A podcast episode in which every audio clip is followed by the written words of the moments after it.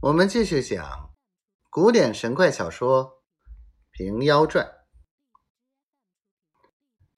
婆子道：“怪道一般嘴脸生的伶俐，您老人家好善积下来的。”张公道：“老爷身边许多恩童，只喜欢我的大孙儿，出去不拘远近，定要他跟随。”婆子道。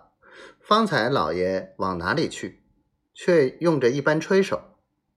张公道：“西门外迎娶梵字金经嘞。”婆子道：“这经是哪里来的？”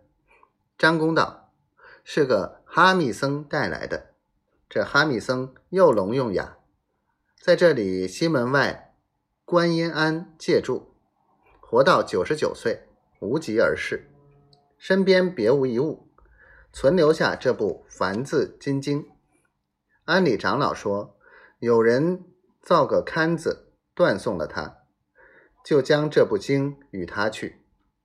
是我家老爷替他造龛烧化，又请僧众做些法事与他。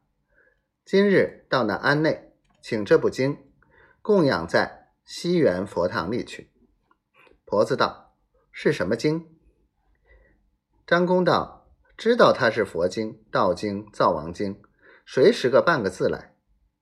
婆子道：“若是凡书、贫道，或者倒也便译得出。”张公笑将起来，道：“闻得此经是西域天竺国来的，一片泥金写就，与世间字体不同，所以叫做《梵字金经》。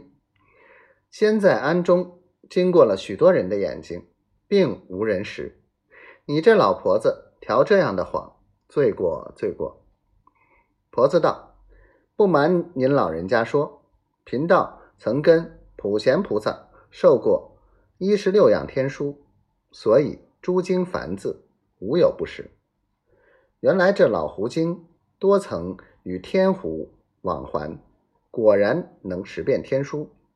说普贤菩萨乃是鬼话。”张公听了，大惊道：“普贤是观世音一辈，你如何看见的他？”婆子道：“贫道与这菩萨有缘，不时相会的。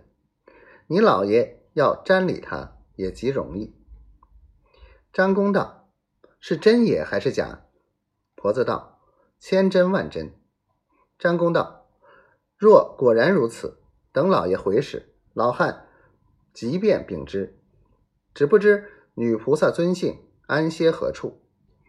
惊恐老爷回得迟，你等不及去了。倘或要寻你时，哪里相请？